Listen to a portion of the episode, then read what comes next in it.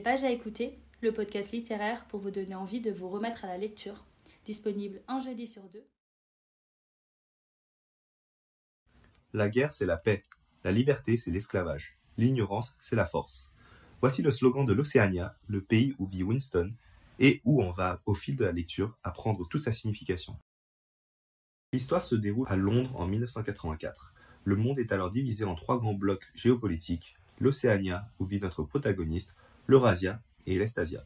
Ces derniers sont en perpétuelle guerre l'une contre l'autre. Ces régimes sont tous présentés comme communistes avant leur montée au pouvoir et deviennent des régimes totalitaires à leur accession et relèguent les prolétaires qu'ils prétendaient défendre au bas de la pyramide sociale. Nous découvrons l'horreur de ce monde dystopique à travers les yeux de Winston Smith, dont le quotidien est pavé de surveillance, d'écoute et d'espionnage. Ce régime totalitaire, contrairement aux autres, a le contrôle de l'histoire avec un grand H, il contrôle le passé. Ainsi, c'est au commissariat aux archives où travaille Winston Smith que nous découvrons que le passé est mort et le futur inimaginable. En effet, le parti fait en sorte de réécrire l'histoire afin d'apporter une cohérence inébranlable dans son récit. Si l'Océania est aujourd'hui alliée à l'Estasia et en guerre avec l'Eurasia, il en a toujours été le cas, et officiellement, le changement de partenaire n'avait jamais eu lieu. L'Océania était en guerre avec l'Eurasia. Winston passe ainsi ses journées à corriger et à réactualiser des documents pour qu'en tout temps, on puisse montrer que les prédictions faites par le parti ont toujours été correctes. Il ne s'agit même pas de falsification, mais de corriger un non-sens. 1984 décrit un monde où le pouvoir en place a la possibilité d'imposer non seulement une complète obéissance à la volonté de l'État, mais aussi une complète uniformité d'opinion sur tous ces sujets. Maintenant, nous allons vous présenter le contexte historique dans lequel George Orwell a rédigé son ouvrage. George Orwell a écrit ce roman dystopique en 1949, peu après la Seconde Guerre mondiale. L'œuvre est une caricature d'une société future poussant la logique totalitariste à son paroxysme. Son but a été de faire réfléchir le lecteur de son époque sur les dangers des dérives autoritaires. Place à une phase d'échange où chacun va pouvoir décrire ce qu'il a particulièrement apprécié dans ce livre en s'appuyant sur une partie de l'ouvrage. Celui qui a le contrôle du passé a le contrôle du futur. Celui qui a le contrôle du présent a le contrôle du passé. C'est cette citation qui m'a le plus marqué dans 1984. En effet, on a dit que le parti avait le contrôle du passé. Et ce contrôle du passé lui permet d'avoir un contrôle sur la réalité. Ainsi, en falsifiant le passé, la réalité n'est jamais fixe. Selon le bon vouloir du parti, telle personne peut ne jamais avoir existé, ou même que 2 et 2 feraient 5. Euh, la population accepte ces mensonges comme un automatisme et les documents sont modifiés selon euh, la réalité voulue par le parti. Il n'y a donc plus aucune trace de ce que du passé que l'on a connu. Ainsi, si on prend l'exemple de 2 et 2 est égal à 5, toute la population affirmerait maintenant que 2 et 2 feraient 5, et tous les documents euh, diraient la même chose. Et si nous, en tant que personne, on pense, on continue à penser que 2 et 2 feraient 4, ce ne serait pas de la folie d'affirmer cela, car rien, euh, rien au monde ne pourrait appuyer nos propos. Et justement, contrôler notre pensée ferait qu'on contrôle également notre réalité, ce qui rend impossible une révolte de la population. Puisqu'il n'existe plus aucune preuve tangible ni aucun document pour critiquer le parti, il n'y aura plus rien à exposer. Et si la société vit par exemple dans une pauvreté extrême, eh bien il en, aura toujours été ainsi, et cela aura même, en aura même été pire avant.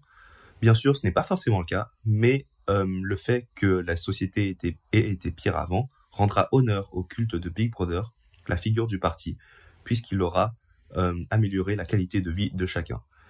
Il n'y a donc plus aucune archive, plus aucune personne pour raconter le passé, plus aucune personne pour le témoigner.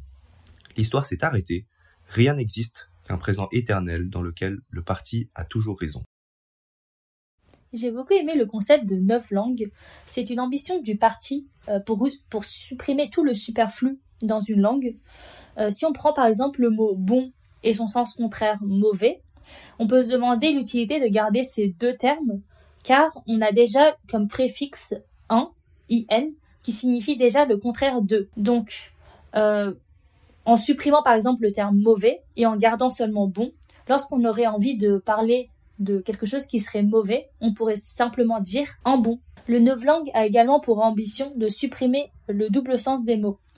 Euh, si on prend par exemple le terme liberté, dans le, la novlangue, serait, ce serait impossible de parler de quelque chose euh, de liberté d'expression, de pensée ou euh, de liberté politique, mais simplement pour indiquer qu'une place ou un chemin est libre. Cette réduction de vocabulaire, de vocabulaire pardon, permet à terme de supprimer complètement toute pensée contre le parti. En effet, lorsqu'on sent le vocabulaire adéquat, toute pensée non, orthodoxe devient alors impossible. Euh, ce livre m'a vraiment fait réaliser l'extrême richesse de notre langue, où la variété des mots nous permet une liberté de pensée presque infinie. Et en limitant le vocabulaire, notre capacité de penser ne peut être que réduite. En y réfléchissant bien, au cours de l'histoire, nous avons deux régimes autoritaires qui ont choisi de réduire ou tout bonnement de simplifier la langue de leur population. Il s'agit de la Chine ainsi que de l'URSS. Mais dans leur cas, ce n'était pas pour restreindre le champ de pensée des individus, mais seulement de simplifier l'accès à l'alphabétisation ou encore lutter contre les classes sociales. Par exemple, le terme de monsieur et de madame n'existait plus en URSS dans la langue russe, mais on a longtemps appelé les personnes camarades. Un autre exemple est euh, le, régime maoïste qui a simplifié toute l'écriture chinoise, passant le chinois traditionnel à celui simplifié que l'on connaît encore aujourd'hui. Fait surprenant, on peut voir aujourd'hui une nette distinction entre les pays qui ont subi et ceux qui n'ont pas subi l'influence maoïste. Taïwan, Hong Kong et Macao emploient aujourd'hui encore les caractères traditionnels. Ainsi, ces deux projets de régime autoritaire n'ont bien sûr pas abouti euh, au futur que George Orwell imaginait dans son œuvre, mais force est de constater que ce futur alternatif n'est pas non plus invraisemblable. Les avancées technologiques permettent aujourd'hui d'arriver à une surveillance de la population très proche de 1984 de George Orwell. Certains gouvernements utilisent de manière abusive ces technologies pour un meilleur contrôle de leur population. Ainsi, en parallèle du télécran, les caméras à reconnaissance faciale, l'écoute téléphonique permet d'être en tout temps surveillé par le gouvernement. On peut également faire le parallèle avec la série dystopique Black Mirror, où la technologie est employée à des fins semblables à 1984. Pour finir, un rapide tour de table pour vous exposer les raisons de lire cette œuvre. L'orateur parlait depuis peut-être vingt minutes, quand un messager monta en toute hâte sur la plateforme et lui glissa dans la main un bout de papier. Il le déplia et le lut sans interrompre son discours. Rien ne changea dans sa voix, ou de ses gestes, ou du contenu de ce qu'il disait, mais les noms, soudain, furent différents. Sans que rien fût dit, une vague de compréhension parcourut la foule. L'Océania était en guerre contre l'Estasia. Cet extrait que vous venez d'entendre provient de mon chapitre préféré. Dans ce chapitre, on voit à quel point la population est crédule et gobe tout ce que le porte-parole du gouvernement leur dit. En l'espace de cinq secondes, l'ennemi commun du peuple est passé de l'Eurasia à l'Estasia, sans pour autant que quelqu'un donne son opinion. Le plus aberrant est que l'ennemi du peuple est changé non seulement sur le papier, mais également dans l'esprit de toute la population. On remarque alors que l'objectif du gouvernement est de faire haïr la population, de lui faire haïr un bouc émissaire, quel qu'il soit. C'est en toute honnêteté la meilleure dystopie que j'ai lue, et c'est vraiment un roman que l'on peut lire et relire. Le livre est vraiment très bien écrit et on s'accroche vraiment très rapidement à l'histoire et aux personnages. Le système dans lequel vivent les personnages nous pousse à réfléchir à notre système et à nos droits. Euh, pour plus de 1984, je voudrais vous inviter à regarder le film publicitaire réalisé en 1984 par Radley Scott pour le lancement du premier ordinateur à usage privé, le Macintosh, par Apple. La sortie de ce nouvel ordinateur au design élaboré permet de rompre avec le modèle froid d'IBM en mettant en parallèle l'univers de 1984 de George Orwell.